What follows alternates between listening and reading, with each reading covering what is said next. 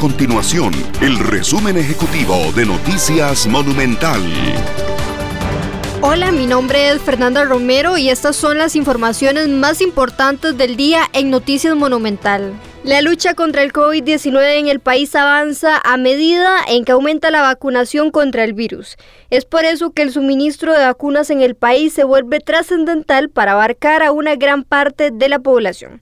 En ese sentido, durante este fin de semana el país recibirá más de 388 mil dosis donadas, de las cuales 319 mil 200 son enviadas por Canadá y 69 mil 600 por España. Los diputados del Partido Acción Ciudadana le hicieron una instancia a la Contraloría General de la República para que investigue los precios que pagan a algunas juntas de educación a proveedores privados de alimentos.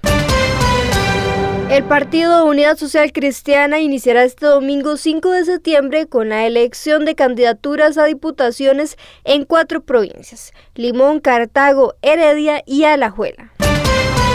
La clínica Clorito Picado reportó un alto ausentismo durante este lunes, martes y miércoles de personas que se debían colocar la segunda dosis contra el coronavirus.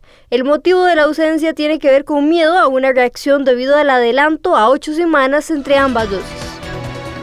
Estas y otras informaciones usted las puede encontrar en nuestro sitio web www.monumental.co.cr. Nuestro compromiso es mantener a Costa Rica informada. Esto fue el resumen ejecutivo de Noticias Monumental.